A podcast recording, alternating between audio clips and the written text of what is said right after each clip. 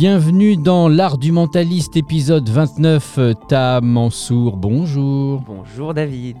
Épisode exceptionnel aujourd'hui parce que nous avons un invité. Oui, absolument. Je suis très très content d'enfin pouvoir inviter Kevin Finel. Bonjour Kevin. Bonjour Ta. Comment tu vas?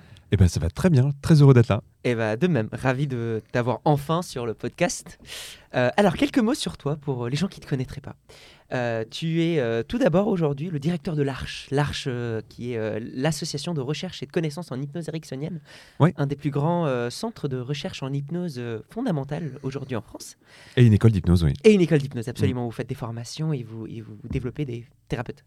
Euh, tu as eu un parcours assez intéressant et tu as commencé l'hypnose hyper hyper jeune, vers 13-14 ans il me semble, c'est ça? Ouais, exactement. Ça m'a passionné très tôt. Euh, j'avais l'impression qu'il y avait quelque chose. euh, enfin, pour moi, il y avait le côté magique à comprendre quelque part. C'était la, la voie qui me permettait de, d'essayer de comprendre l'humain dans ce qui était caché en lui. Et, euh, et oui, ado, c'est, tout de suite quelque chose qui m'a attiré, passionné. Et j'ai eu envie de comprendre. Et c'est la raison pour laquelle à 17 ans tu as lancé ton premier cabinet de, d'hypnothérapie. Voilà, très naïvement. mais qui a très bien marché puisque du coup euh, euh, tu as fait euh, une licence de droit en parallèle même si euh, en fait tu, tu fonctionnais très bien euh, tout seul dans ton cabinet euh. Ouais, je, je suis même pas allé jusqu'au bout parce que c'est vrai que ce cabinet s'est très vite développé. Et puis en fait, je trouvais ça tellement génial. J'avais l'impression de faire quelque chose d'utile, d'aider des gens qui avaient des problématiques et, euh, et d'avoir trouvé ce qui, me, ce qui me plaisait en fait. ce qui te passionnait. C'est Mhm. pour ça que tu as continué après. En 2002, du coup, tu as fondé l'Arche. Exactement. Euh, en 2006, tu es arrivé sur Paris pour un peu continuer tout ça, mais tu as développé euh, pas mal d'autres projets, en- notamment euh, d'écriture de livres sur l'auto-hypnose, Ouais. sur la manipulation, euh, tout, toujours dans cette recherche-là de comprendre mieux l'humain, décortiquer ces, ces états de conscience séparés. Et récemment, ton dernier projet que tu as lancé avec un ami à toi, la Dream Machine, Exactement. que vous avez lancé en 2019, euh, qui est parti en rupture de stock euh, en trois mois. La Dream Machine, ça, ça sonne un peu euh, euh, attraction euh, à la foire du trône, mais euh, rassure-moi, c'est absolument pas ça. Écoute, non, alors on, on a eu un- une médaille de bronze au concours Lépine quand même, euh, Ah. dernière, ce qui était, ce qui était marrant. Mais euh, non, non, c'est une machine à explorer les états de conscience. À l'origine de ça, il y a euh, un artiste, Brian Geising, aux États-Unis. On est en 57, 1957. Et euh, c'est l'époque des hippies, c'est l'époque du LSD, c'est l'époque des psychédéliques. Et en même temps, c'est le moment où, euh, bah, un peu après, ça va être interdit, tout ça. Et il y a des gens qui commencent, des artistes notamment, qui commencent à se dire on aimerait bien développer d'autres concepts pour explorer les états de conscience. Il y a des grands psychiatres comme Stanislas Grof, il y a des artistes comme Kurt Cobain, Aldous Huxley qui vont travailler un peu sur ce projet avec Brian Geising et qui vont se passionner pour ce projet en fait qui est tout simple à la base. C'est un effet stroboscopique qu'on regarde les yeux fermés. On- je pense qu'on a tous eu cette expérience à toute petite échelle. Tu sais, si on est euh, dans un train ou une voiture et puis qu'il y a des, euh, des rangées d'arbres, si on a les yeux fermés, on voit ces effets de, un peu stroboscopiques. De oui, lumière, oui, oui, oui. Et ça va créer des formes un peu dans le cerveau, ça va créer des choses un petit peu amusantes. Et en fait, si on démultiplie ça avec euh, des lampes beaucoup plus fortes et avec tout un travail sur les fréquences, on va avoir des états de conscience très particuliers, euh, quasiment chamaniques, simplement avec de la lumière pulsée. Est-ce que c'est similaire à ce qui se passe lorsqu'on appuie sur nos yeux pendant longtemps et que ça commence à créer un peu des, des lumières et des formes et... Ouais, en fait, c'est- hum, c'est à toute petite échelle, ça va être ça, oui. Sauf qu'on va, on va pouvoir après le travailler, l'amplifier. Et puis depuis, il y a eu de la recherche, notamment sur l'effet des fréquences. Comme on a un centre de recherche à l'Arche, on s'est appuyé sur bah, toutes les connaissances qu'on avait aujourd'hui sur ces questions-là. Et on a développé une version moderne de ça. Euh, qui est euh, bah, beaucoup plus puissante qu'à l'époque, puisqu'aujourd'hui on a des LED, on a des manières de contrôler aussi les effets de luminosité qui sont bien plus poussés. Mhm. Et, euh, et on a lancé ça après trois ans de travail avec un ami en septembre dernier. Et, et au début, on pensait que c'était un projet un peu confidentiel et ça, ça a explosé. C'était un énorme succès parce qu'en fait, tous les gens qui testent se disent mais j'ai jamais vécu ça. Et, comment coup, tu adorent ça. expliques ça? Pour moi, là, tu vois, ça recoupe quelque chose qui est plus large pour moi. Ce qui me passionne dans la vie, ce qui m'a amené à l'hypnose, c'est la question des états de conscience. Euh, ma vision autour de ça, elle est assez simple. C'est qu'en fait, dans notre société, on a très peu d'occasions d'explorer d'autres états de conscience que notre état normal. C'est un peu comme si on était confiné dans une toute petite partie de notre esprit. On avait un, un seul filtre, en fait. C'est ça. Et la seule chose qui nous sort un peu de ça, ce sont les expériences artistiques. Euh, C'est-à-dire qu'on peut vivre un état de conscience différent si on va euh, voir une exposition, un spectacle, si on va à un concert, etc. Mais souvent, même si en général on se dit Ah, j'ai adoré ça, on ne sait pas très bien ce qui s'est passé. Et on n'a pas cette culture. Et on est la seule société, présente ou passée, qui ne s'intéresse pas aux états de conscience. C'est c'est quand même fou quand on y pense. À Et c'est un besoin quoi, fondamental. d'ailleurs On est trop rationnel, trop... euh, Ah, il y a une longue histoire de ça, parce qu'en en Grèce antique, c'était normal. En Grèce antique, il y avait, euh, par exemple, à Athènes, il y avait un rituel qui s'appelait les mystères d'Éleusis, jusqu'à Mhm. l'époque de Socrate, où un- pour devenir citoyen, pour devenir euh, adulte, un enfant allait vivre un, enfin un adolescent, on va dire, mais peut-être que le mot n'existait pas à l'époque, allait vivre un rituel initiatique avec des champignons hallucinogènes, par exemple, parce qu'on pensait qu'un être humain, pour devenir adulte, devait vivre d'autres états de conscience. Puis il y avait aussi la, la rhétorique qui amenait aussi à l'exploration d'états de conscience. Puis après, ça a été diabolisé euh, pour plein de raisons. On- L'histoire est assez longue là-dessus. Euh, déjà parce qu'en fait, tous les gens qui pratiquaient des choses un peu bizarres à un moment donné avec, euh, avec euh, l'essor du christianisme, en fait, on, bah, on les brûlait, quoi, tout Oui, simplement. c'était les sorcières, hein, Voilà. les hérétiques. Les druides se sont cachés, la transmission s'est coupée. Et, mais c'est unique parce qu'en fait, dans, dans quasiment tous les pays du monde, vivre d'autres états de conscience, c'est sacré, c'est important, et ça fait partie de l'éducation, ça fait partie du développement humain. Toutes les formes d'accompagnement thérapeutique, par exemple, sont basées sur la question des états de conscience. Mm. Euh, L'hypnose est à l'origine de ça, c'est l'origine de la psychothérapie, le mot vient même de là. Et, euh, et toutes les autres formes, en fait, sont basées là-dessus parce que, en fait, c'est une manière de se réguler la question des états de conscience. C'est d'explorer d'autres parties de nous, d'avoir un moyen d'accéder à son inconscient. Et, euh, et donc, ça a des vertus au niveau du bien-être, ça a des vertus thérapeutiques, et ça ouvre le champ des possibles, en fait, tout simplement. Est-ce que ça fait peur aussi parce qu'on pense qu'il y a un potentiel de dangerosité? Euh, dangerosité parce qu'on ne connaît pas ces expériences. Euh, on a un centre de recherche à l'Arche avec euh, différents chercheurs, dont un qui est à la fois anthropologue et psychologue clinicien, qui a fait sa thèse sur les plantes hallucinogènes au Pérou. Euh, donc il a fait un énorme travail de recherche dessus. Et bah voilà, son, son, exp- son expérience de terrain, et, et ça recoupe aussi plein d'autres expériences de terrain, c'est que, évidemment, parfois pour un Européen dont c'est pas la culture, qui va vivre pendant euh, 10 jours, une dizaine de cérémonies chamaniques, c'est très fort, en fait, à vivre. Euh, et que ça demande un peu de maturité psychologique, quelque part.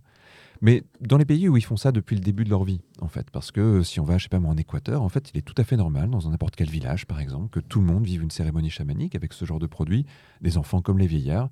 Et en fait, on s'aperçoit que c'est des sociétés qui sont assez paisibles, qui sont euh, assez à l'aise avec les rapports humains.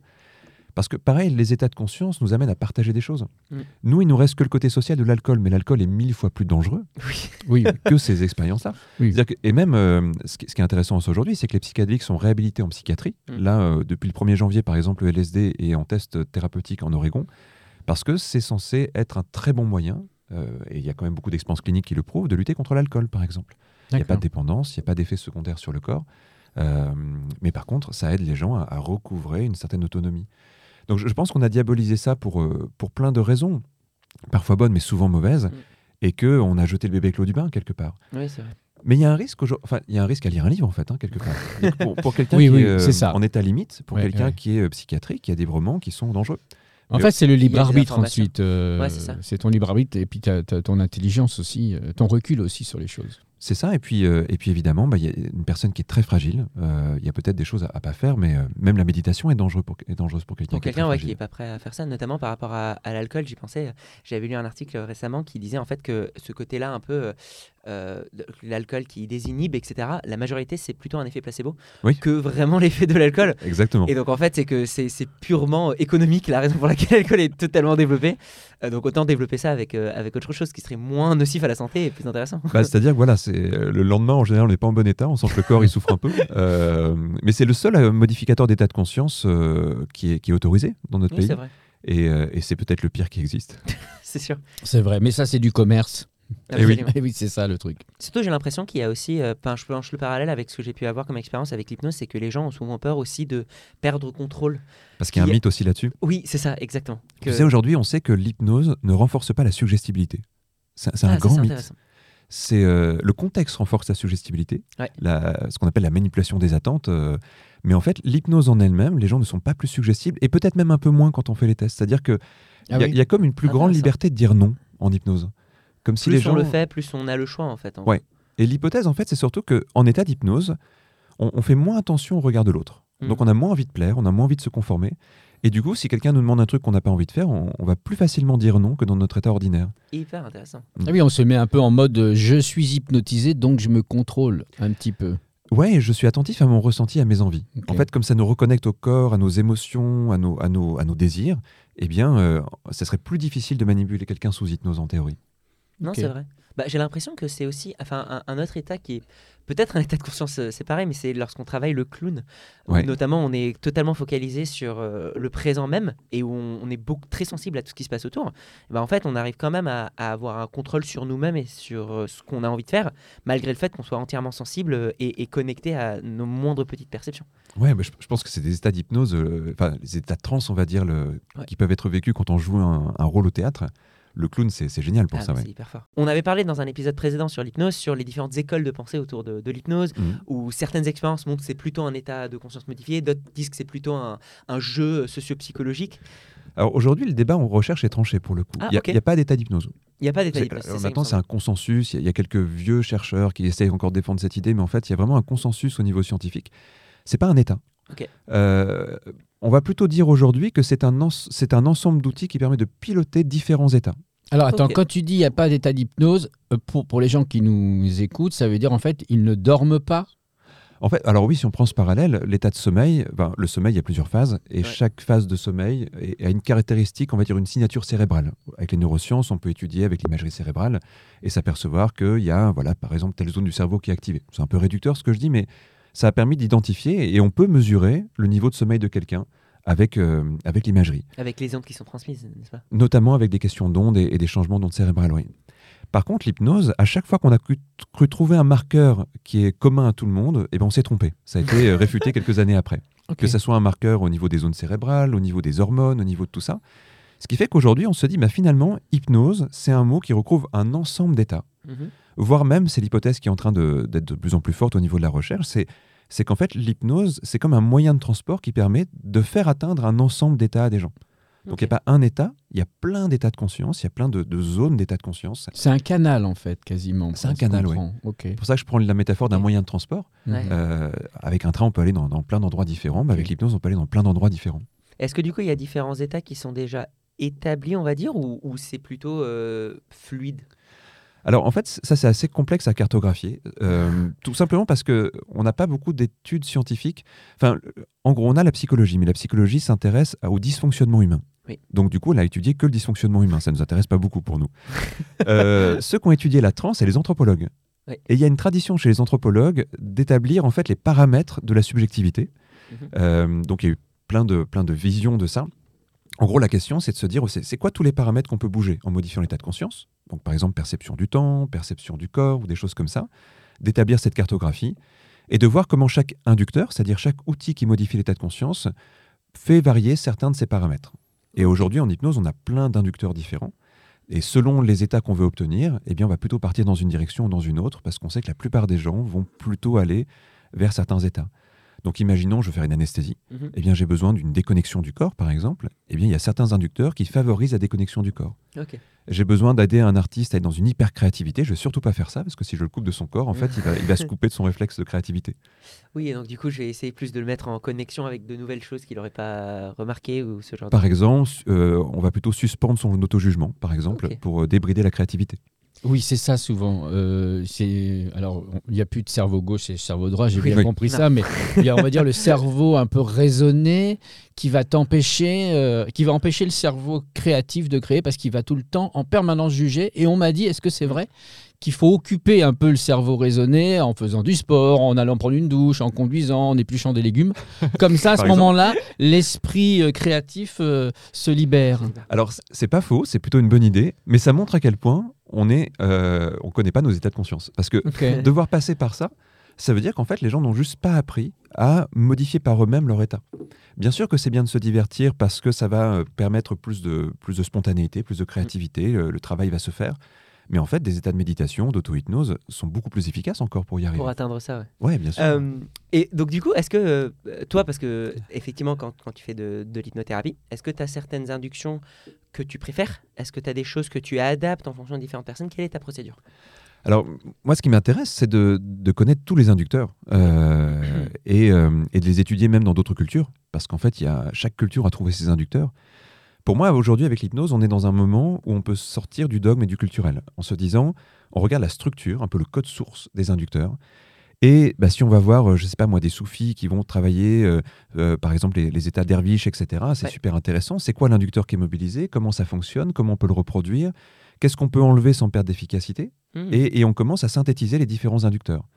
Il y a des traditions sur lesquelles on travaille sur l'hyperventilation. Bah, Qu'est-ce que c'est comme inducteur l'hyperventilation? Euh, Comment ça joue? Comment ça Comment fonctionne? Et aujourd'hui, on commence à avoir des outils scientifiques, mais on est au, au début de ce travail, hein, mais qui permettent d'essayer de comprendre mais qu'est-ce qui marche ou ce qui marche pas? Oui, pour vraiment sortir euh, ce qui est important. euh, C'est ça, parce qu'il y a plein de mythes en fait là-dessus. oui. Euh, parce que dans une culture où ça fait deux ans qu'on, deux- 2000 ans qu'on utilise le même rituel, eh bien on croit que c'est le rituel qui fonctionne. C'est pas faux. Mais c'est quoi l'agent efficace dans le rituel? Ça, à décortiquer, c'est très complexe en science. Ouais. Mais c'est vraiment l'étape actuelle. Et si on arrive à ça, eh bien, on va sortir du, du mythe, on va essayer de retrouver un peu toutes les bonnes inspirations et les bonnes idées qu'on a eues tout autour du monde pendant toute l'évolution humaine, et puis de, de cartographier ça quelque part. Mais ça veut dire qu'on est au tout début encore, euh, malgré les 2000 ans de. Ah, ça c'est passionnant. Bah, on est au tout Mais début. ça fait parce peur que- aussi parce qu'on se dit est-ce qu'on sait encore euh, tout à fait euh, comprendre notre cerveau quoi. Bah, tu- sais, euh, en fait, la, la pensée occidentale sur la psychologie, elle est très récente. Ouais. Tu vois, par exemple, euh, bah, tu, tu m'as dit que vous aviez un épisode sur l'historique de l'hypnose. Ouais. À l'époque de Mesmer, le concept de suggestion, il y a 200 ans, était incompréhensible. Mesmer de l'époque, hein, je précise. Mesmer de Oui, l'époque. le Mesmer de l'époque. oui. Euh, en fait, même quand il faisait des expériences qui montraient qu'il y avait de la suggestion, il ne pouvait pas comprendre que ça venait de là. L'idée de l'inconscient, c'est très récent, même si on en Mm. parle beaucoup aujourd'hui. Il y a encore 200 ans, il n'y avait pas d'idée d'inconscient. On pensait que c'était des agents extérieurs. Quand quelqu'un vivait un truc un peu bizarre, on disait qu'il était possédé. Oui. On se disait qu'il y avait un ancêtre qui prenait le dessus ou qu'il y avait un, un démon ou quelque chose comme ça. Euh, c'est l'inconscient qui a, qui a rénové ça. On s'est dit, bah non, finalement, c'est intérieur. Mais c'est tout récent. Les facs de psychologie, ça date des années 50 en Mm. France. Il y, a- il y a un concept philosophique derrière tout ça aussi parce que c'est très paradoxal. C'est l'homme qui étudie le cerveau et le cerveau c'est lui-même qui ne se connaît pas. C'est dingue quand même quand on y pense. Et c'est pour ça que c'est peut-être l'exploration la, plus complexe qui soit, parce qu'il faudrait pouvoir se sortir de, de ces biais pour pouvoir l'explorer.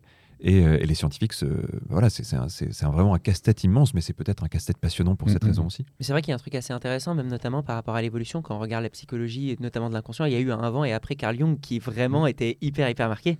Et, euh, et, et peut-être aussi, par rapport à la recherche d'état d'inconscient, j'ai l'impression que les seuls, dans, en tout cas dans les sociétés occidentales, qui essayaient de rechercher ça, c'était plutôt les artistes. Oui, Et qui sûr. étaient un peu mis de côté par les scientifiques parce qu'ils disaient que Mm. ouais, les artistes, machin, je pense notamment à Marina Abrimovic, Mm. qui a beaucoup travaillé sur ça, mais où en fait, pareil, elle, comme son travail c'est très expérimental, Ouais. il n'y a pas eu une recherche derrière qui disait bah, qu'est-ce qui dans cette pratique-là t'amenait vers ces états-là? Bah, c'est ça. Et puis, euh, en fait, il y a une science qui étudie la subjectivité, la phénoménologie, Mhm. qui est rattachée à la philosophie. Euh, Donc, c'est vraiment très prospectif. Mais maintenant, il y a plein de domaines scientifiques qui finissent par se dire, en fait, on a besoin de comprendre la subjectivité. Mais c'est- contre-intuitif parce que la science ne s'intéresse pas au subjectif à l'origine. Elle Oui, s'intéresse à ce qui est objectif. Et donc, il y a, il a fallu un grand temps pour qu'on revienne à ça. Et aujourd'hui, bah, notamment en France, on a des chercheurs sur la subjectivité qui font des travaux géniaux. Euh, mais c'est encore assez confidentiel. On, on sent qu'il y a un essor quand même. Ça va dans la bonne direction. T'as un exemple d'une expérience qui t'a marqué là récemment euh, autour de ça? Euh, sur la subjectivité? Mhm. Bah écoute, ouais, on a donc dans notre centre de recherche, on a un chercheur qui vient de publier sa thèse il y, a- il y a quelques mois sur la capacité qu'on peut avoir avec l'hypnose à moduler ce qu'on appelle l'image du corps. Une chose qu'on ne sait pas, c'est qu'on a un corps physique, bien sûr, ça c'est, on Mhm. le sait tous, mais un corps imaginaire aussi. Le corps imaginaire, c'est la représentation du corps par le cerveau, Est-ce que c'est relié à la proprioception? Notamment. Ok. Ouais. Et alors, je vais donner un exemple pour essayer de comprendre c'est quoi la- le corps imaginaire. Prenons une personne qui a une pathologie, l'anorexie, qui se regarde dans un miroir. Elle a l'impression qu'il faut encore qu'elle perde du poids. Mhm. Pourtant, n'importe qui qui la voit se dit elle est dans une maigreur qui est euh, dangereuse. Et là, on se dit bah, qu'est-ce qui se passe pour cette personne? Elle n'est pas folle en fait. hein. C'est juste que l'image que le cerveau lui renvoie n'est pas la réalité. Mais c'est vrai pour nous tous. Simplement, comme ça corrèle plutôt bien, on s'en rend pas trop compte. Mais tu vois, quelqu'un qui pense avoir un défaut, qui se dit bah moi euh, j'ai un grand menton, un grand nez. En fait, dans le miroir, il va survaloriser son défaut et il ne voit Mm. pas la réalité. Il Ouais. voit ce qu'il s'attend à voir. En gros, son Mm. cerveau lui donne une image déformée. Il cherche la preuve dans la réalité en fait de ce qu'il pense de lui. C'est ça. Et puis en fait, euh, nos yeux captent de l'information, mais très mal en fait. hein. Ouais. Euh, on a l'impression de voir bien, mais si on regarde vraiment ce que voient les yeux, c'est pas terrible. Euh, Oui, c'est une hallucination recréée par le cerveau, et cette recréation, bah, elle donne lieu à des déformations en fonction de notre euh, psychologie quelque part. Donc en fait, quand on mesure vraiment, on se voit pas du tout comme on est, mais on se rend pas compte. On est dans une illusion totale. C'est dingue, ça se trouve on, euh, on est beau ça, ça se trouve, on le- faut que tu regardes. Typiquement, tu as des gens qui se voient plus grands, plus petits, plus larges, etc. Quand c'est pathologique, on le voit, les gens qui se cognent partout, qui ont une mauvaise perception du corps. Eh bien, on a pu euh, valider là, avec cette thèse qu'en fait, l'hypnose permet de piloter l'image du corps et de la faire Ah. mieux corréler au corps ou de la transformer. Alors, la transformer, ça va donner les expériences chamaniques où les gens deviennent un puma ou un, ou un aigle ou un truc comme ça. Ils le vivent vraiment. Et évidemment, pour euh, travailler sur certaines pathologies comme l'anorexie, ça ouvre des voies incroyables parce que si une personne retrouve son image réelle, Mhm. elle va pouvoir avoir une conscientisation de ce qui se passe. Et donc, ça ouvre des portes au niveau thérapeutique qui sont géniales. C'est génial, ça. Mm. Ah, c'est incroyable. Et du coup, par, par rapport à ça, qu'est-ce que, euh, quel est selon toi le futur de l'hypnose? Quels sont les, les endroits et les zones que tu penses on a encore beaucoup de temps à développer ou euh, les nouveaux domaines, on va dire, de développement de- Ceux qui restent inexplorés. quoi. Exactement. Inexplorés. Alors, il y en a plein qui sont inexplorés. Le truc, c'est que les, les gens qui pratiquent l'hypnose sur le terrain, nous, on forme énormément de praticiens, de Mhm. praticiennes qui, qui pratiquent. Et les retours de terrain nous donnent beaucoup d'informations sur ce qu'on peut chercher ensuite pour essayer d'établir des corrélations entre euh, ce qui se passe dans la pratique et ce qu'on pourrait observer scientifiquement. Euh, Il y a des terrains qui ont été peu observés, par exemple euh, la manière dont l'hypnose permet de piloter les émotions. On sait que sur le terrain ça fonctionne, mais c'est Ouais. encore peu exploré au niveau de la science. Mais pour moi, si on va un peu plus loin, je reprends un peu cette question tout à l'heure, c'est comment mieux piloter les états de conscience. Ouais. En fait, euh, tu vois, en, en très peu de temps dans notre pla- sur notre planète, on a inventé des, des moyens de transport euh, géniaux. On est quand même passé du cheval à l'avion en pas si longtemps que ça. C'est vrai. Et ben, on en est toujours euh, euh, au cheval euh, au niveau de nos états de conscience quelque part. C'est une belle image. C'est- c'est- On est à la, à la traîne, quoi. à la traîne. bah ouais, en fait, l'être humain maintenant, il peut prendre l'avion, aller faire du tourisme à l'autre bout du monde, mais du tourisme personnel, c'est-à-dire euh, il se passe quoi dans mon cerveau, il se passe quoi dans mon esprit entre guillemets? Sans passer par le multiverse. Oui, ça va. Alors voilà, je pense qu'on va développer des technologies euh, extérieures, mais moi, ce qui m'intéresse, c'est de développer des technologies intérieures. Je pense que le, le- ce qui va contrebalancer le transhumanisme, et je sais pas si c'est bien ou pas tout ça, mais, mais je Mm. me dis, en tout cas, ce qui serait dommage, c'est de ne pas avoir des, des, des outils pour s'autopiloter. C'est, moi, je crois beaucoup en l'humain et en sa capacité personnelle, Mm. et je pense qu'on la sous-estime cette capacité-là. Non, c'est vrai. Et par rapport à toi, du coup, quelles étaient les, les premières expériences d'hypnose qui t'avaient euh, passionné, on va dire, pour vraiment continuer dans cette voie-là Alors, tu sais, moi, au début, quand je faisais de, de l'hypnose, j'y arrivais beaucoup mieux sur les autres que sur moi. Ce qui, m'a, Ah, ce qui était très frustrant. Les gens vivaient des trucs incroyables. Hmm. et, euh, puis, tu sais, quand tu fais de l'hypnose, tu dis, bon, bah, c'est super. Et puis, en même temps, mais j'arrive pas à me le faire. Tu vois. Oui. Et la première expérience personnelle que j'ai vécue et euh, qui a été vraiment fantastique, c'était la, la sensation de décorporation. Hum. J'avais l'impression d'être vraiment à côté de moi et Oh. j'avais perdu mon corps. Ce qu'on appelle le voyage astral. Alors, moi, j'y Pour, mets pas pour- une... pour le grand public, on entend ça souvent. Ouais, parce que c'est un petit peu à la mode avec le New Age. Moi, j'ai une Ouais. vision qui est peut-être un peu plus pragmatique de Ouais. ça. Je pense Oui. que c'est une sensation subjective. Mais c'est réel, quoi. C'est une sensation bien réelle. Quoi. Alors, quand tu le vis, c'est réel. Ouais. Après, qu'est-ce qui est réel dans le cerveau? Ça, c'est une autre Bien question. sûr. Ça dépend si on a une vision dualiste et qu'on pense qu'esprit et corps, c'est deux choses différentes, ou, ou si on a une vision moniste qui est plutôt celle de la science, où, où on pense qu'en fait, c'est juste du pilotage subjectif. Bah, les deux croyances existent. hein. Mm. Et là, qu'est-ce que tu as vécu quand, euh, quand c'était Alors, subjectivement, j'avais perdu mon corps. Waouh. Et c'est-à-dire, je sais plus où il était, euh, et j'avais plus aucun moyen de bouger. Donc c'était. euh, Ah, C'est incroyable. et en même temps, c'est alors dit comme ça, ça pourrait pas être angoissant. Et je, et Ouais. je vivais un état mais de- de- d'incroyable liberté. C'était incroyable. Et en revenant vers le corps après, quand j'ai recommencé à bouger mes mains et tout ça, à retrouver ce que c'était, j'avais l'impression d'avoir vécu l'expérience la plus folle de ma vie. Et je me suis dit, ah, mais c'est ça que les gens racontent, tu vois. Et, et- et du coup, je me suis dit, mais il faut que les gens aient des, des moyens de piloter leur subjectivité. Et euh, c'est là que j'ai commencé à travailler sur l'auto-hypnose et à écrire un premier bouquin là-dessus. Sur le hypnose. Mais Ouais. c'est vrai par rapport à la notion de contrôle, moi c'est quelque chose que j'ai remarqué, comme je tourne beaucoup dans des, dans des cercles de théâtre et d'impro, euh, en faisant beaucoup d'hypnose, j'ai remarqué que les improvisateurs sont d'excellents sujets, Ah oui, ouais. pas les acteurs.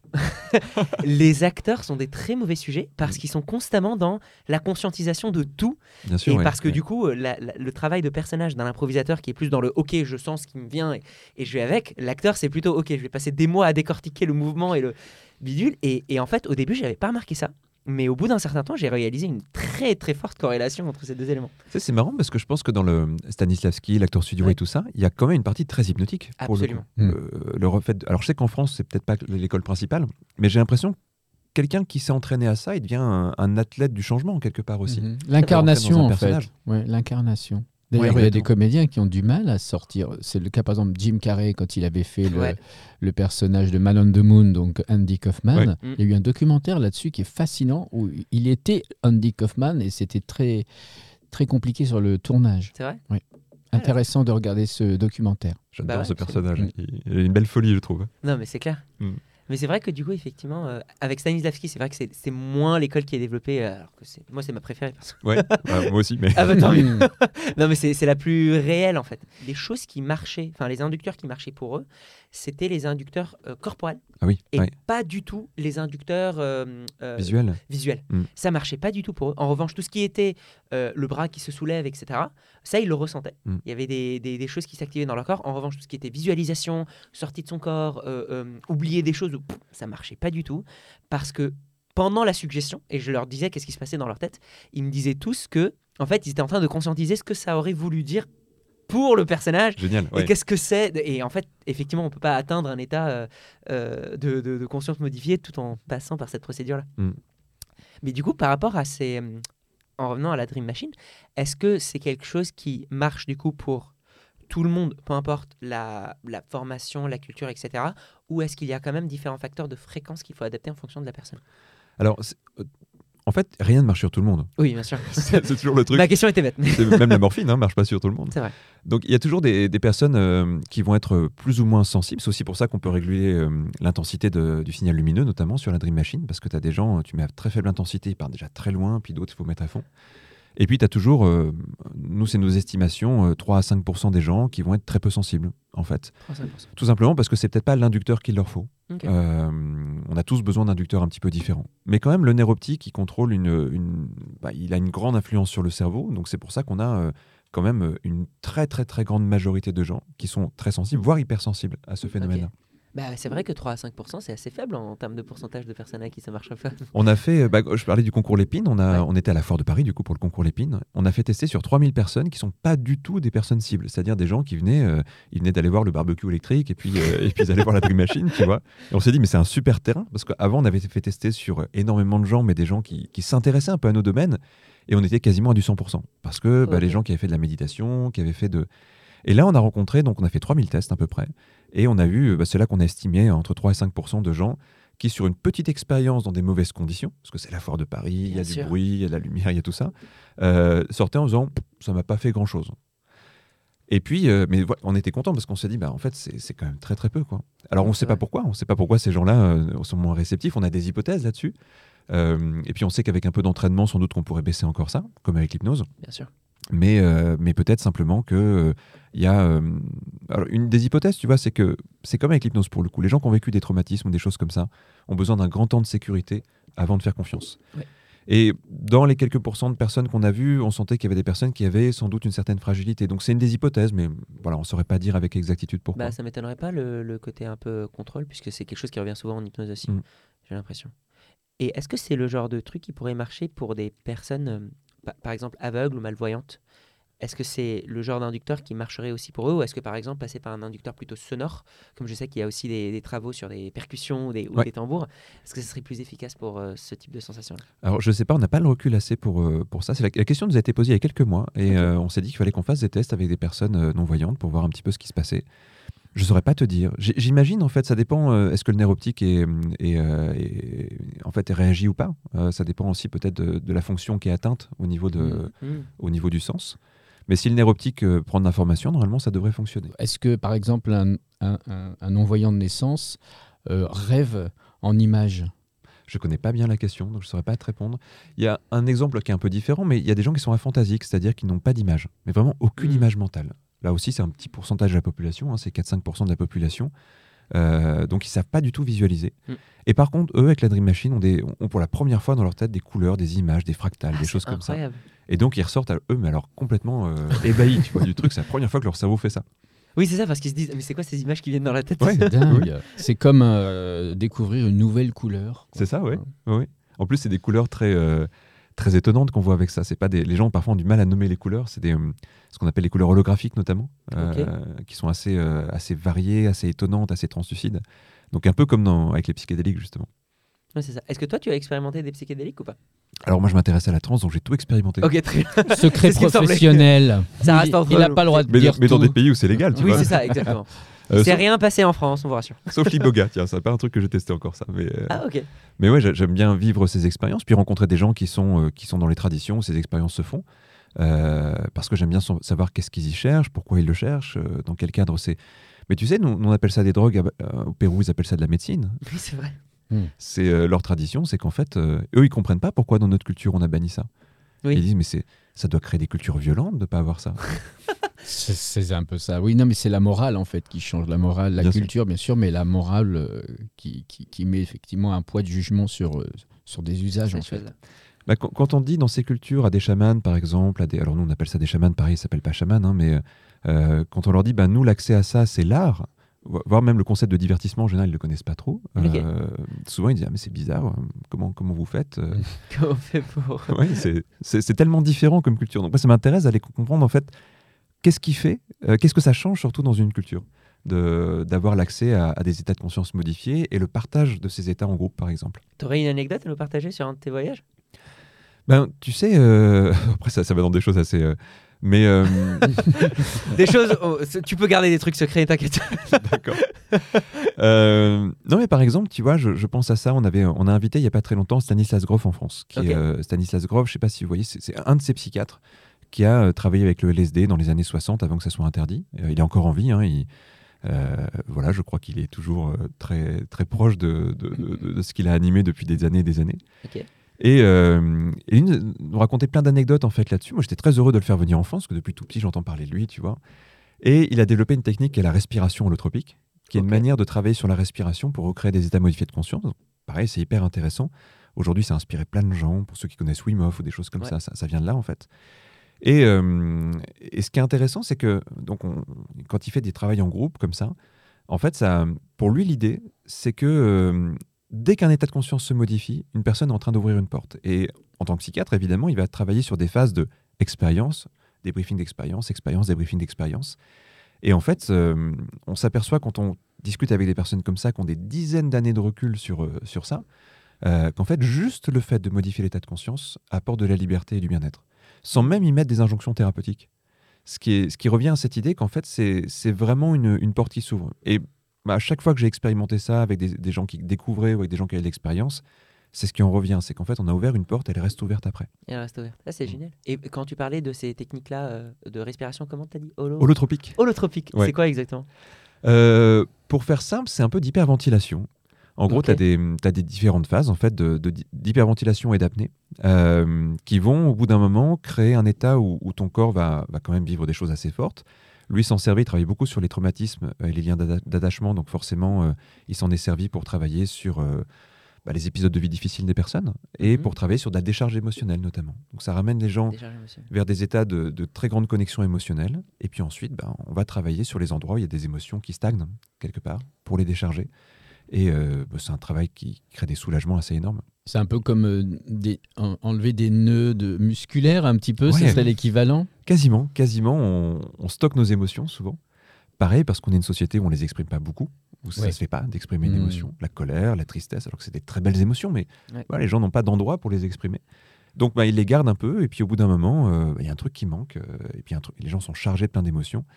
Et donc bah, les, les psychiatres, évidemment, s'intéressent à ça, comment euh, rejouer un moment de décharge émotionnelle, mais dans des bonnes conditions sécurisées, pour que les gens se libèrent et, et dénouent. Moi, il y a une question qui revient très souvent avec, avec les gens autour, c'est la place de la thérapie. Euh, dans la société aujourd'hui, j'ai l'impression, et c'est triste, hein, mais il y a très peu de gens qui vont faire de la thérapie parce Ouais. qu'il y a une, une image un peu euh, négative de Oui, on est fou, quoi. On De- est on fou, est donc fou. on est malade. Donc... où Alors on que est non. faible. Où moi, j'ai déjà eu beaucoup de personnes qui, euh, euh, quand ils se sentaient mal, je leur disais bah, faites une séance, par exemple, avec moi ou avec quelqu'un d'autre, peu importe. Et les réponses très souvent, c'était des trucs du style euh, ah mais non, en fait, j'ai pas besoin de ça, euh, ça, ça Hmm. va quoi, je suis pas malade. C'est ça. Ça, c'est un gros problème parce que hum, c'est vraiment une question d'éducation. Mm. On on n'a pas appris comment on fonctionnait. Et donc, le- en fait, qui sait gérer ses émotions Euh, Qui sait changer un comportement? En fait, personne. Alors, c'est pas que c'est pas possible, c'est juste qu'on a besoin d'être accompagné pour ça. On n'a pas la notice. Ouais, exactement, oui. Ouais. Et puis, il y a- des gens, c'est leur métier d'accompagner ça. Moi, je trouve que le mot thérapie aussi n'est pas toujours le mieux choisi. Euh, Mm. Je milite beaucoup pour qu'on qu'on parle plutôt de pédagogie, en fait. C'est On devrait apprendre comment on fonctionne. Il y a très peu de gens qui ont vraiment besoin d'une thérapie.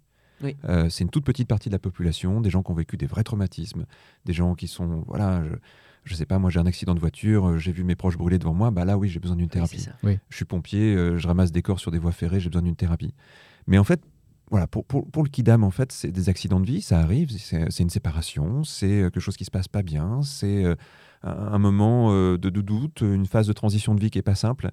Et là, on a juste besoin de savoir comment on fonctionne et d'avoir quelqu'un qui nous accompagne à découvrir ce fonctionnement pour, pour évoluer. Un peu comme un guide, quoi. Est-ce qu'il n'y a oui. pas aussi euh, une confusion avec ce qu'on en...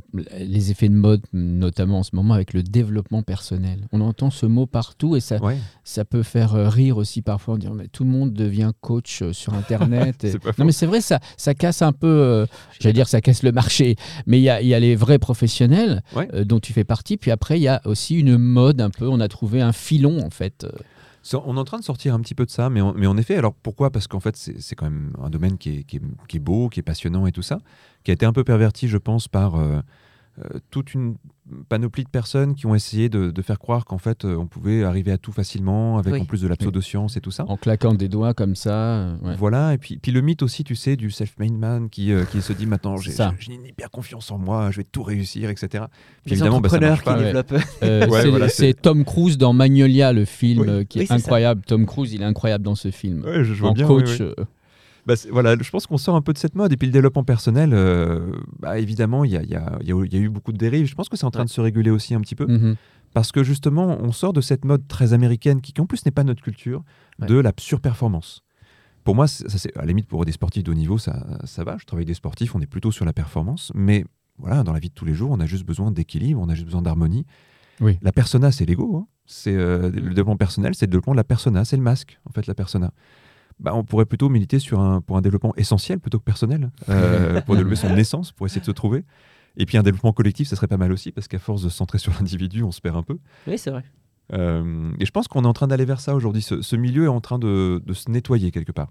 On n'est pas des winners, mais on veut être alignés. On va être aligné, on va être connecté à soi-même. Puis il y a une mythe de la surconsommation, d'exister par la consommation. Donc le développement personnel allait bien avec ça dans les années 80-90. Aujourd'hui, euh, Bah, c'est ouais, autre c'est bien qu'on passe à autre chose. Quoi. Pour terminer cette, euh, cet épisode, est-ce que Kevin, tu aurais un petit tips pour le grand public? On a parlé d'auto-hypnose, on a parlé d'un tas de différentes choses. Ouais, Qu'est-ce que tu voudrais partager? Bah écoute, euh, peut-être déjà un- une, une petite expérience que tout le monde peut faire pour Mhm. essayer de découvrir un état d'auto-hypnose. Un Génial. état, alors on, a- on disait tout à l'heure, il y a plein d'états, hein, mais, euh, mais je trouve qu'il y a, il y a des expériences qu'on peut faire vraiment en 3-4 minutes et où on peut se dire tiens, je suis en train de toucher du doigt quelque chose et ça a l'air sympa. Ok. Là, Parce on peut le faire en temps réel, là? 3-4 Euh, ah bah pourquoi pas, on le on ensemble essaye. euh, si vous voulez, ouais. ouais. On essaye. En fait, il y, a- il y a plein de manières de vivre des états hypnotiques, mais ce qui est intéressant au début, c'est de sentir dans son corps qu'il se passe quelque chose. Je, je crois beaucoup en fait en- au ressenti corporel pour l'hypnose, surtout qu'on a besoin d'un marqueur qui nous permet de nous dire euh, voilà, là il se passe quelque chose. Dans la vie de tous les jours, quand on fait un mouvement, on, on a une fonction cérébrale qui fait qu'on s'approprie le mouvement. Si par exemple je vais prendre mon verre pour, pour prendre une gorgée, eh bien j'ai l'impression que c'est moi qui le fais. Alors je dis bien c'est de l'impression parce qu'aujourd'hui ce qu'on sait c'est que c'est du recréé, c'est-à-dire que en fait euh, nos mouvements ils sont pas choisis, c'est presque inc- enfin, c'est plus inconscient que conscient, mais je m'approprie les choses. Ça donne en termes techniques ce qu'on appelle un sentiment d'agentivité. Hmm. Il y a un- des petites pertes d'agentivité dans la vie de tous les jours. Ou même euh, je marche dans la rue sur un trajet connu, je pense à autre chose et, et mon corps m'y amène quand même sur euh, là où je veux aller. Ok. Donc il y a une expérience qui est, qui est assez simple, euh, je vais vous la décrire. Mhm. Imaginons que je, je mette mes mains comme ça, et puis je vais simplement, on- je vais vous guider peut-être pour qu'on fasse l'expérience ensemble, Ouais. me suggérer, imaginer, ressentir que mes mains vont être attirées l'une par l'autre. Donc je mets les mains de- devant mon visage séparées de genre 20-30 cm. Voilà, comme si je tenais, euh, alors il y a- là il y a le micro, mais comme si je tenais, euh, je sais pas, un, un ballon, quelque chose comme Un ça. ballon de basket. Ok, on s'imagine qu'on tient un ballon de basket. Voilà. Au début, on peut le faire consciemment, se dire tiens, si je rapprochais très lentement les mains l'une de l'autre, qu'est-ce que ça donnerait? Et euh, le, faiser- le faire vraiment consciemment, comme si on voulait vraiment le faire au ralenti, décomposer le mouvement. Et déjà, quand on le fait au ralenti, quelquefois, on se dit tiens, s'il y a quelque chose qui est presque automatique dans le mouvement au bout d'un moment, Hmm. comme si je, ça se faisait quelque part. Alors les mains, elles se rapprochent quand on fait ça, tout doucement, consciemment. Puis après, on peut fermer les yeux si on veut et imaginer le mouvement inverse. Cette fois, on ne le fait pas, on imagine le mouvement inverse. Les mains commencent à s'écarter l'une de l'autre, comme s'il y a quelque chose qui les repoussait. Au XVIIIe siècle, on disait qu'il y avait du magnétisme. Bon, on sait aujourd'hui que ce n'est Mhm. pas le cas, mais on peut vraiment s'imaginer comme un courant qui repousse les mains. On peut s'imaginer vraiment comme quelque chose qui, qui écarte les mains. Et ressentir tout doucement que cette fois, c'est vraiment plus nous, ça se fait. Hmm. Alors c'est nous, mais c'est nous inconsciemment. Et on va trouver cet état, souvent au bout de trois minutes, où on se dit, tiens, j'ai l'intention que ça se fasse, j'imagine que ça se fait, Mais le mouvement se fait à un niveau inconscient. C'est pas moi qui le fais, c'est mon corps qui le fait. Et trouver juste ce réglage où on vit l'expérience, les mains s'écartent l'une de l'autre, comme si elles étaient poussées chacune dans leur direction. Le mouvement est lent et progressif. Et c'est très agréable parce que d'un coup, Hmm. on est dans un état de non-faire. Quelque chose se fait, mais on n'a pas besoin de le faire.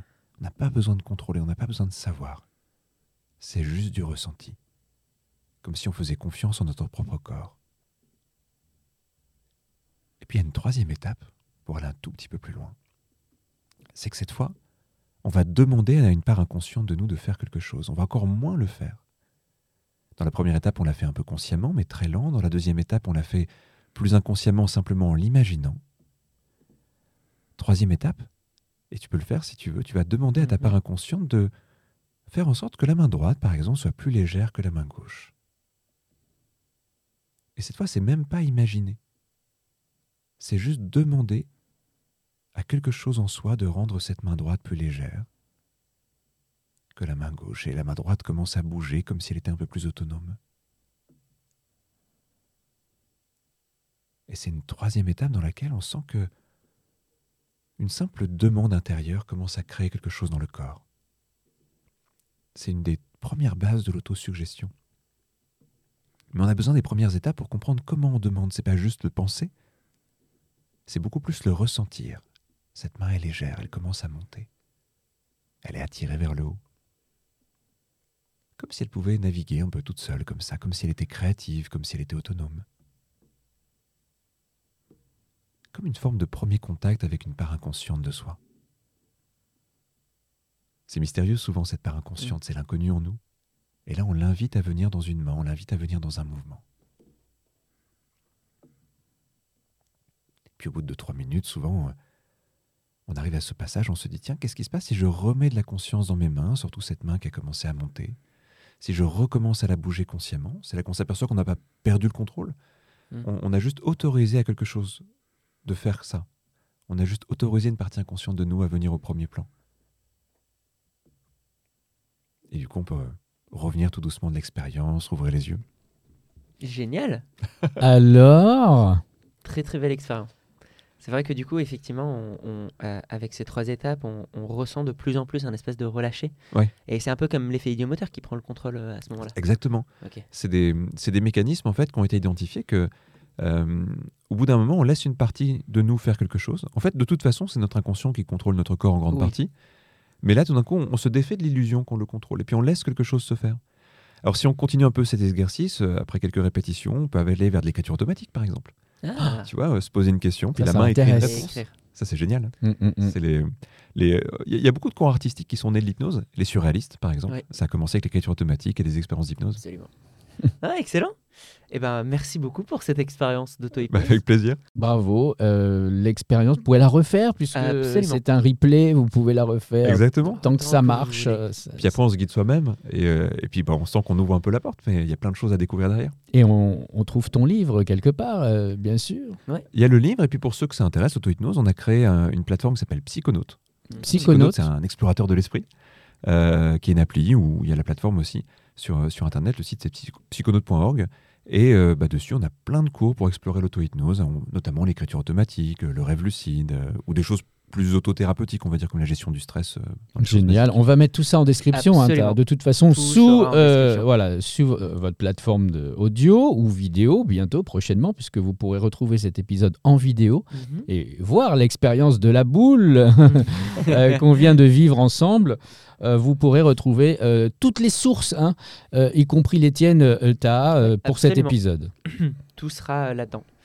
Eh bien, merci beaucoup, Kevin Finel, d'être venu. C'est un plaisir. C'était un vrai plaisir. Merci beaucoup. Merci à vous. La semaine prochaine, on parlera de quoi? On se retrouvera pour euh, te rendre détecteur de mensonges. Me rendre détecteur de mensonges? Absolument. Je t'apprendrai les bases et tu appliqueras les choses qu'on avait vues dans l'épisode précédent pour Ah bon? voir si tu peux déterminer des changements dans la baseline et des modifications en moi. D'accord. Comme ça, si toi tu le réussis, les autres pourront le réussir aussi. D'accord. Mais si je, suis, si je suis menteur, je peux faire croire que je suis détecteur de mensonges. Bon, Alors, allez, je t'ai embrouillé. Euh, on se retrouve la semaine prochaine, même endroit, même heure. Ciao, ciao. à bientôt. Salut.